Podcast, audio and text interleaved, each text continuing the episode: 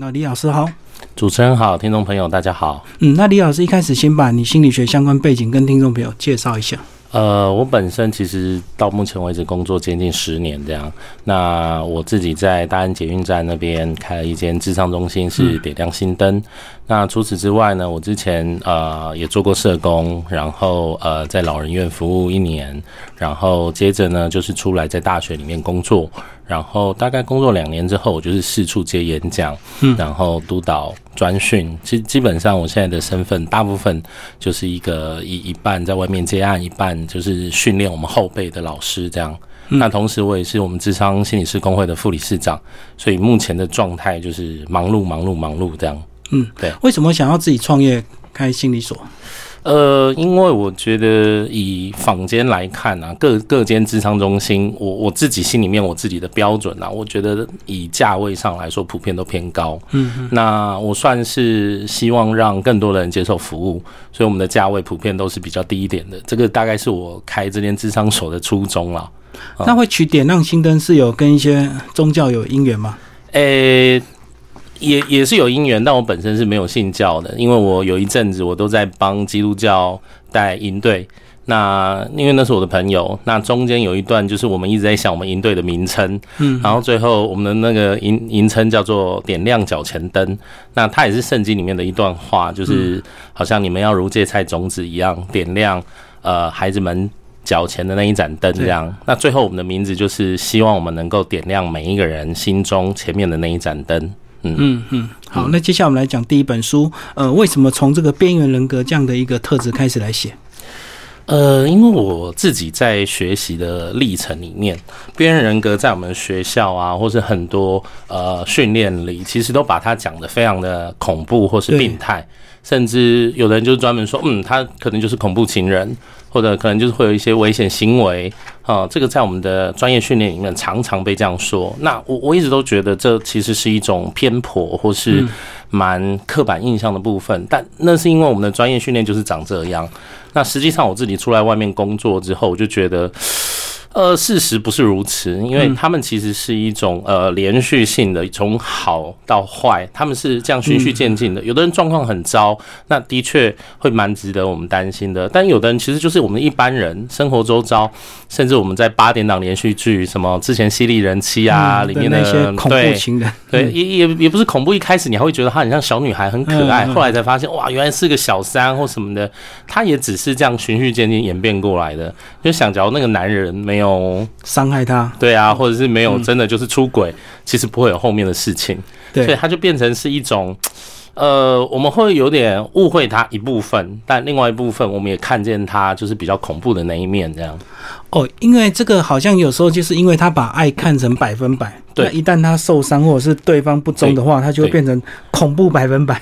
就是他会很紧抓的那份爱情不放，因为对他来讲那是他的唯一啦。对对对，所以就会变得非常非常的焦虑这样。那我们讲边缘人格跟所谓的社会边缘人那种比较低阶的或者是比较犯罪人口，它有必然的关系吗？就边缘人格就一定是边缘人吗？呃，这这两个不太一样，因为边缘人指的是他在社会上的位置比较处在边缘的位置，这样。对。那边缘人格指的是他心里面他的安全感很像是处在一个很恐怖的一条线，跨下去他就会掉下去，嗯，或是站在那边他才会稍微有一点稳定。大家可以想象一下，边缘人格就有点像是站在一个悬崖边的人，他呢时时刻刻都觉得自己只要没有人陪他，很孤单的话，就会从悬崖上掉下去。他觉得世世界会很恐怖、很危险，所以他就会紧抓着身边任何的人不放。这样，所以一个边缘在心里，一个边缘在实际的状况。哦，所以所谓的边缘人格，他的表面可能还是正常人，对不对？是。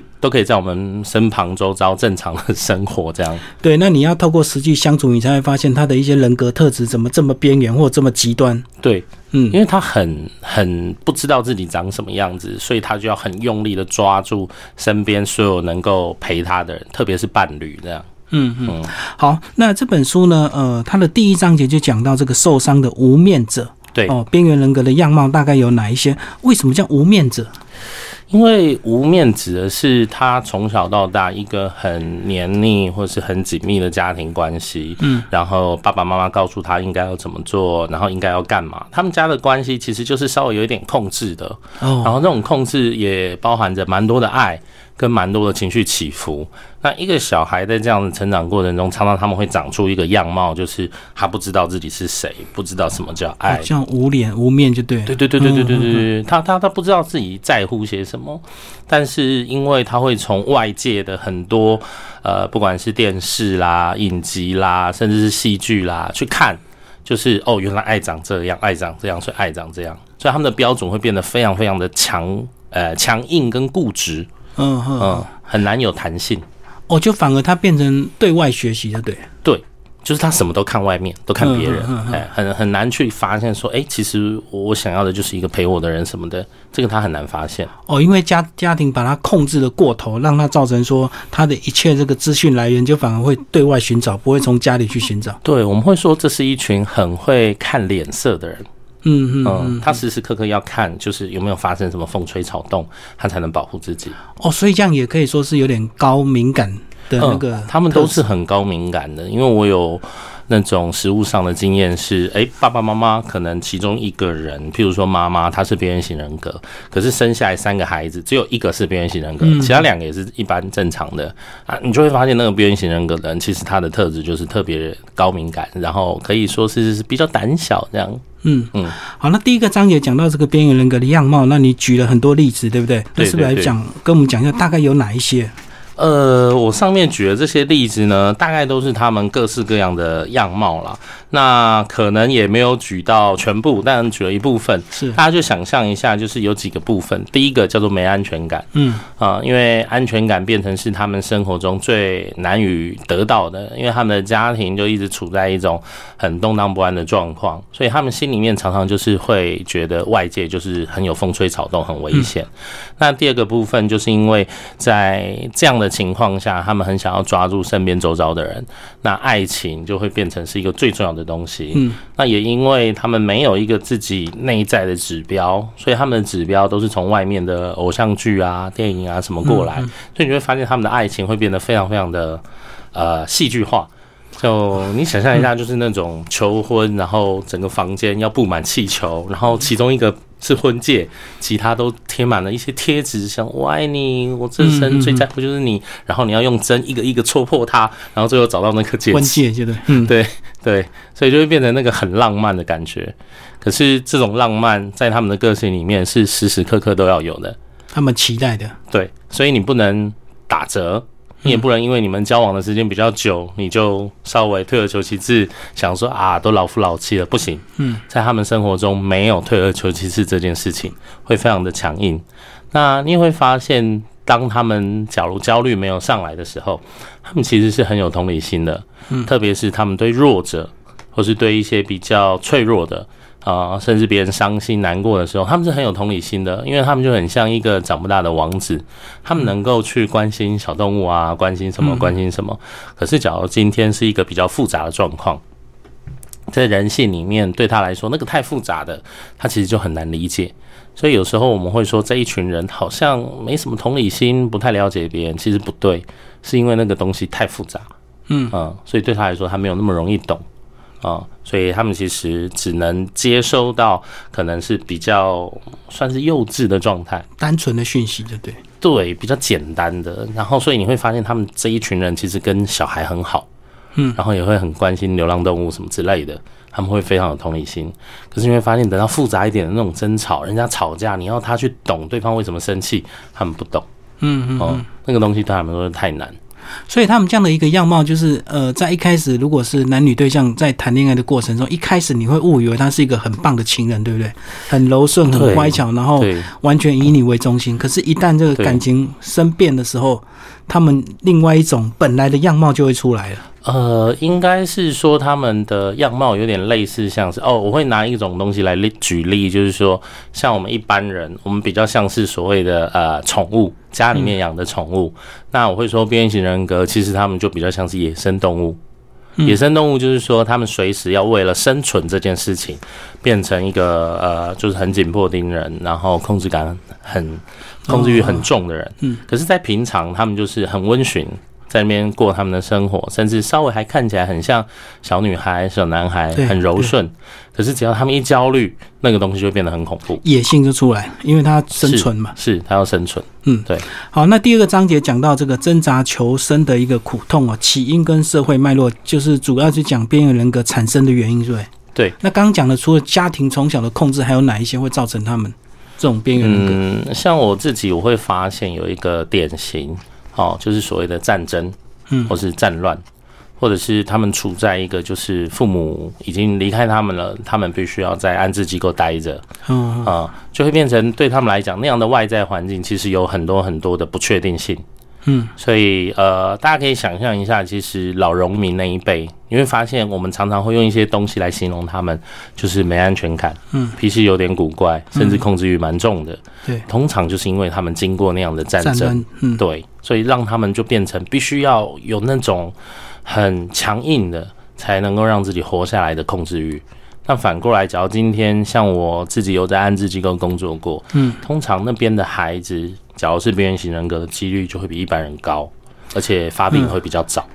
所以这样看，几乎就是因为他们从小缺乏爱，对不对？这个爱可能来自家庭的爱，或社会对他的爱，或国家对他的爱。对，因为缺乏，造成他们长大有所谓的这种边缘人格。对我自己会觉得，边缘人格，呃，假如是遗传的部分，可能就只是那个比较敏感、比较胆小的部分。嗯，其他的基本上其实都是学来的。就是我们这个社会，或是这个国家，或是这个家庭，告诉他人很恐怖，人不稳定，人情绪起伏很大，久了他们就会长出这样的东西来让自己活下来。所以这样讲，几乎只要他儿童时候时间曾经受创的话，他们都有可能会产生这样的人格，就对。呃，受创的话不一定是长时间受创哦，嗯，就是假如他是活在一个，就是譬如说他就是只是呃父亲过世了。可是接着的环境对他来说是好的，那他 OK 哦。就是如果其他家庭的后援有跟上去，马上接手照顾他，不一定会这样子。是是，而是长期缺乏人家照顾。对，大概你去想象一下，可能就是譬如说他在安置机构，他的父母被关到可能老对，有一些是有状况。对，那他就会一直处在这样的情形，然后我就会看到这样的孩子会比一般的孩子就是来的更没安全感，然后更疑心。别人会不会对他好，然后也很容易就是会透露一些，就是譬如说放释放谣言啊，或是什么，嗯，去装可怜，让对方在乎他，嗯，这也是一种生存手段。对我们电影常常看到那个所谓到寄养家庭的一些儿童，他们状况都很极端，对不对？是，然后都会做一些非常偏激的行为，去造成大人的头痛。那其实也许就是像你讲的这样，是边缘人格造成。呃，他想看看人家会不会在乎他。嗯，或是他想要用这样的方式，对对对对对对，因为他不信，他不相信你是好人，嗯嗯，甚至他也会哦，你也会看到，就假如家里面还有其他兄弟姐妹在，一定会有冲突产生，而且那种冲突，他不是正面对他们冲突，他是会背地去说哦，他可能做哪些不好的事情，他可能干嘛，他可能干嘛。因为他们其实对外界是有防备心的，嗯，所以他们不会敢做那种直接冲突的事情，除非他们真的被逼急了。哦，你书里有举一个例子，就是呃，有一对老夫妻，这个把一个这个小朋友接回家，对。后来他跟他的这个亲生的，等于是这个家庭本来的这个女儿有了这个冲突，最后在大学毕业居然把他学士服剪掉，对，把他 剪破，哇，非常极端的，对，嗯，因为他也不会正面跟他冲突，是。他也不是跑去啊他的养养父养母那边说你们不公平或者什么，他就是在他毕业的前夕去做这件事情，他他觉得这样才能伤害到你。嗯嗯嗯，而且他迫切希望他赶快毕业离开，然后他得到养父母完全的爱，这样没错没错。这个是听起来是蛮蛮那个蛮压抑的，但是他其实他形成是必然有他的原因的哈。对，因为小孩从小出生，他一定是活泼天真可爱，不可能从小就有所谓的对先天的边缘人格。这个通常都是学来的，嗯，他只是他就跟那个什么一样，就是呃，因为他要学会怎么样跟人相处，那时间其实都要花蛮长的时。时间，因为他前面花了太多的时间在一个残酷的地方活下来。对，嗯，嗯，好，那第三个章章节就讲到说，安全感是最终的解药。呃，里面就有给一些亲友的这个协助的一个原则，跟我们讲一下为什么安全感是最后的解药。嗯，因为对他们来说，生存哦是一个很大很大的的重点。那各位听众朋友也可以想象一下，对我们来讲，我们很自然的会有一种想象在我们的脑海中。就是家可能是我们的避风港，然后我们只要回到家，我们就可以放松放心。可是对于这一群人来说，家反而回到家会是他们压力比较大的地方。嗯，所以通常他们在家里面其实互动都不多啊，尽量能够躲都躲在自己的房间里。嗯嗯，所以当他们真的要能够好好的走出来，或者好好的让自己状况变好，他们要从别的地方得到他们所谓对人的安全感。哦，嗯，所以就要。透过学校同学或者是一些社交生活这样，对。但因为这一群人，他们中间内在可能是空洞的，所以他们想要得到安全感的时候，他们会用的力气很大，很用力，或者是会紧抓着你不放。呃，我会这样形容啊，就有点像是排山倒海这样啪扑过来，嗯嗯，压迫过来就对。对对对，但是他们自己不知道，因为他们太努力。太努力想要找一个人去填补自己的洞，这个就跟他就跟那个谈恋爱，如果你谈的很认真的话，其实另外一边是会有压力的。对对对，因为他就觉得他一定要你，非你不可，然后绝对不能失去你。那很妙的是，通常在这个过程中，你最后再问他，那你为什么非我不可？他们想不出来，对，说不清楚，就觉得不能失去你，跟边缘人格是非常像的。啊，所以你会发现，其实边缘人格他们在谈感情中也常常会有这样的现象。对，那也不只是感情，有时候闺蜜之间也会产生这样的压迫感。那你在书里有讲到说，哦，有时候会造成这样的原因，有时候是一开始你们在相处之间界限没有先搞清楚，对不对？对，因为你一开始可能把他当做太好的朋友，造成这个呃边缘人格的这个朋友呢，他就以你为中心，以你为主，整个生活就以你为重了。对对。呃，大家可以想象一下，这个是我蛮常见的一个例子，就是你国小到国中甚至高中，你有没有听过你的朋友圈或是你自己曾经遇过到一种现象，就是有那种很要好、很要好的朋友，不管你上厕所啦、吃饭啦，手牵手去，对对对对对，手牵手去啊，你在尿尿的时候，他要在门口等你啊，干嘛干嘛，有那种很要好的，这个都还好，但问题是，你就会突然发现，有一天他不知道为什么生你的气了。不理你了，跟你断绝联络，然后你怎么问他，怎么告诉他，怎么跟他问，他都不告诉你，他都觉得你应该要懂啊，你应该要知道啊。其实这都很有可能就是边缘人格的倾向，就是他在生闷气啊。对，但是他绝对不会告诉你。因为他觉得你跟他那么好，你应该要懂，你应该要完全了解他，你应该要知道他发生什么事情。但这不可能啊，人不是这个样子的啊。但是对于这类型的人来讲，他们就会有这样的想象，因为他们是公主王子嘛，你应该要知道啊，你怎么可以不懂我？他把你当做生活中的全部，那所以你理所当然，你应该要了解他、认识他。那他生了气，你也应该知道原因才对。对你要是说不出来的话，他真的就这样子会把关系就切断了。嗯嗯嗯，所以这也是其中一个非常 非常难相处的一个状况啊。对，所以你就想象一下，这种人真的在我们身旁周遭很多。嗯，以以我们的数据来讲啊，数据大概是百分之三到百分之八，百分之三是美国的研究，那台湾有研究出百分之三的，也有研究出百分之八，百分之六也有。嗯，这最高的到百分之十二了，但我觉得三到八是比较可能的数字，就是三十个人的班级里面，大概就会有一位。嗯哦，好，那这本这个章节呢，其实当然最重要就讲到所谓的这个三大安全陪伴的原则，对不对？对，跟我们讲一下这三大原则。呃，我觉得第一个也是最重要的一个，其实就是所谓的透明。嗯，那透明其实并不是一个很容易做到的事情，因为我们每个人多多少少一些事情是希望对我们自己的空间嘛。可是对他们来讲，那种隐私其实就是他们会猜忌的点。所以，假如猜忌心一出来的话，你就会发现那个跟你的相处之间会变得非常的呃古怪吗？嗯，所以我觉得对他来说，透明是一种呃最低限度的透明，意思是说，我们基本上有事情我们都可以讲，但是不需要讲太多，也不需要讲太细，有讲就好，让他知道我们其实没有要隐瞒什么。我们也是可以跟你说的，但是我也不想讲那么细，我想留我自己的空间。哦，比如说你们今天如果约会，那你突然这个觉得很累，然后你就跟对方说我要呃早点回家休息，那约会就取消。你有讲就好，那你不能够突然取消，那完全都不讲理由，所以他就会猜忌。对你，你要讲你突然取消的理由是什么？比如说你会觉得累啊，你累的原因是因为嗯你今天工作怎么了？对，但你不用讲到那么细，你工作发生了些什么，跟老板起冲突，跟同学怎么样这样。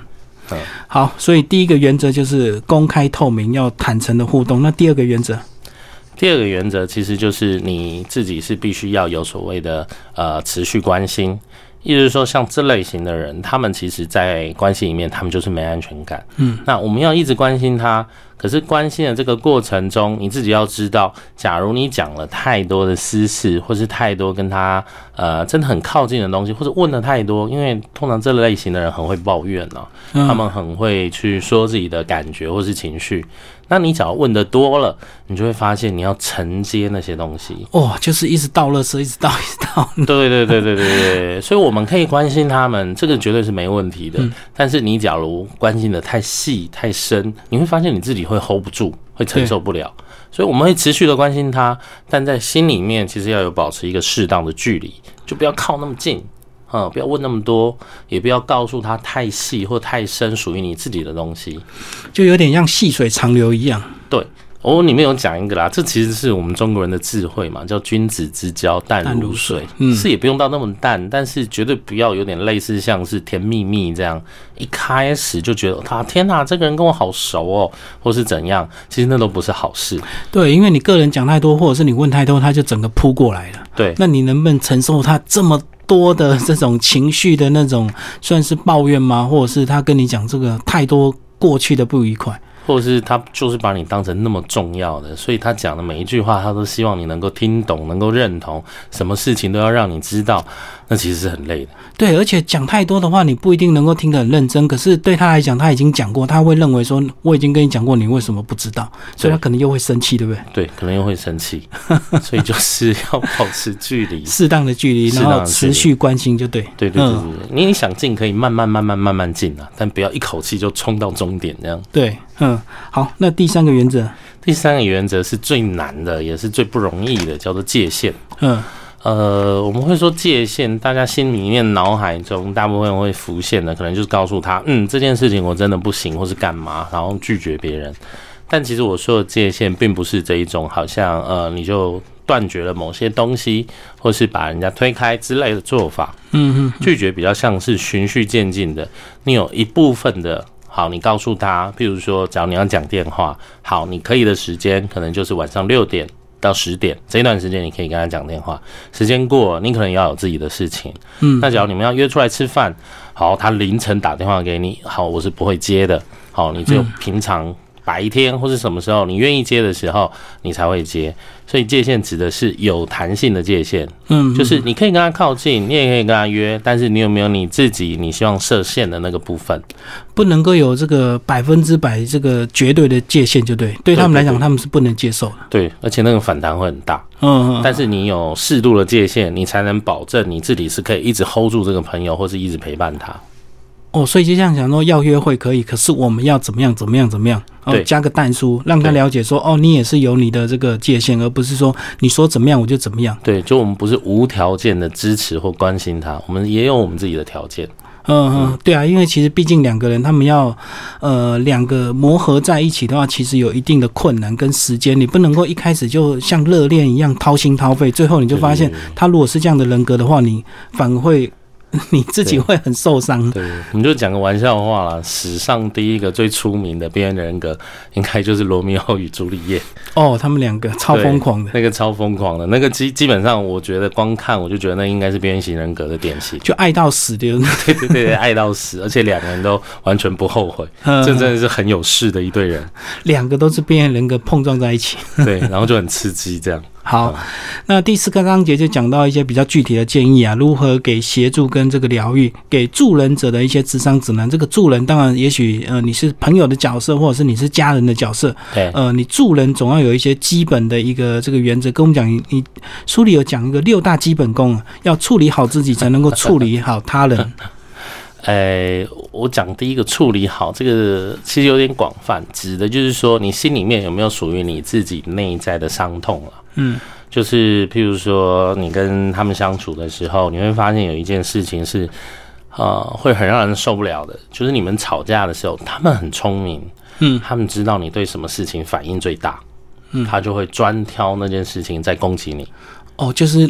摆明就是要惹毛你，就对。对我曾经有遇过几个朋友，就是有时候，呃，生活也没发生什么事情，然后但是呢，当他觉得他不确定你们的关系到底是好是坏，他就会想要跟你吵架，而且他也不怕你知道，他就会摆明的告诉你说，我今天就是想要跟你吵架，故意激你。对对对对对，然后就会讲出，譬譬如说，像我最常听到一个，你不是个助人者吗？为什么不能同理我？嗯嗯，就是会专挑。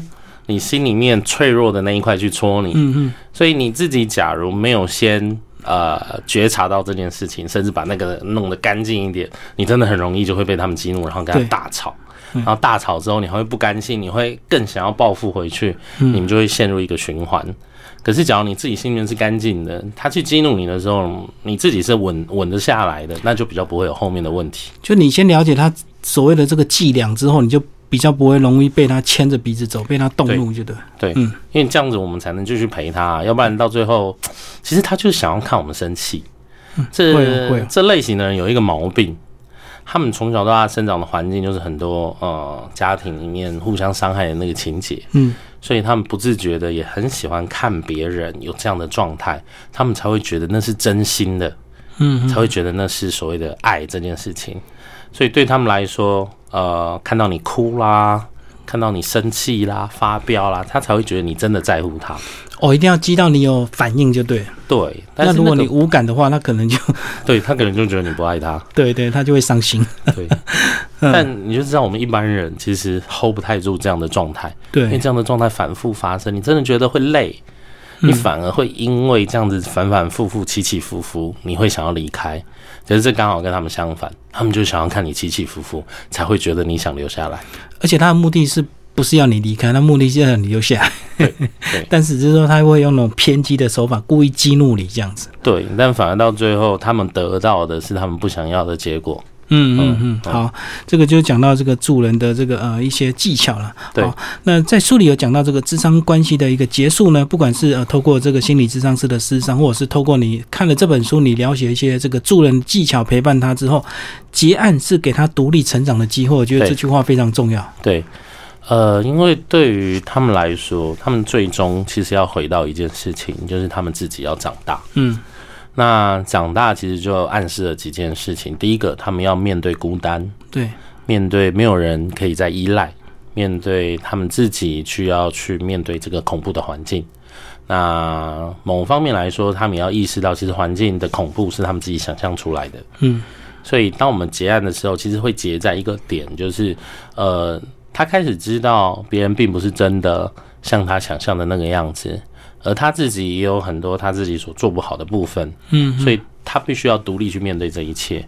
那在这个之前，他可以一直去依赖或是想象的，就是哎，平常你在跟他相处的过程，那一些即使他去故意激怒你，你也没有离开，你们有冲突，你也没有放弃他，是这些东西可以让他支撑下来。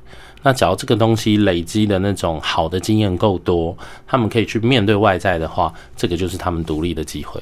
嗯，对，你在里面有讲到一个故事啊，就是这样子。呃，一对男女朋友分手，女生把男生的所有的讯息都封锁掉，脸书封锁、赖封锁掉，然后他以为男生是个很恐怖的人。对，结果最后其实问题是出在他自己。对，问题是他，嗯，因为男生其实就是一个很奉献、很服务的，但是他就是很多的想象，把男生想的很坏。嗯，那假如我们一直听那个女生去讲、去讲、去讲，有时候你真的就会把他误以为哦是男生的问题，男生的问题。嗯，但实际上很多时候，其实问题真的出在女生，她把对方妖魔化了，想太多，然后把自己。关在家里关两个礼拜，其实男生可能什么都没做，对，那他就是想象男生会来骚扰他这样子，对对，事情也没发生。那后来也是，呃，反正就是去他的家里找他，然后他就在里面关了两个礼拜，然后把自己饿的皮包骨这样。嗯嗯，好，最后李老师再把这本书的呃，帮我们做一个总结好不好？你推荐给哪一些人来看？哎，其实我在写这本书啊，我自己就是有我自己的一个。算是愿景啊。嗯，因为我们是华人，华人世界，我在书里面也有提，其实这类型的人真的非常的多。包含一些害怕失去儿子的婆婆啦，有婆媳问题的婆婆啦，甚至是跟朋友有冲突的啊，甚至是那一种就是很没安全感的男男女朋友啦，甚至是那一种就是狂热的每天都要工作、穷的只剩钱的老板啊，都是属于这一群人。那我希望的是各位，因为我们现在有点类似，是我们活在这样的一个社会，事情会渐渐的 越来越。呃，不能说糟，但是就是它会一直发生。嗯，那假如我们有这样的一本书，它可以当我们的工具书或是什么，让我们认识这一批人，我们会比较能够在这样的环境中好好的帮助他们，也让我们自己的生活过得比较好一点。所以我的期待就是大家多看，然后多理解，多听听他们的样貌，然后我们可以讨论出一个跟他们和平共处的方法。好，今天非常谢谢我们作者李迅为智商心理师哦，这本书《边缘人格》保平文化出版，谢谢。谢谢。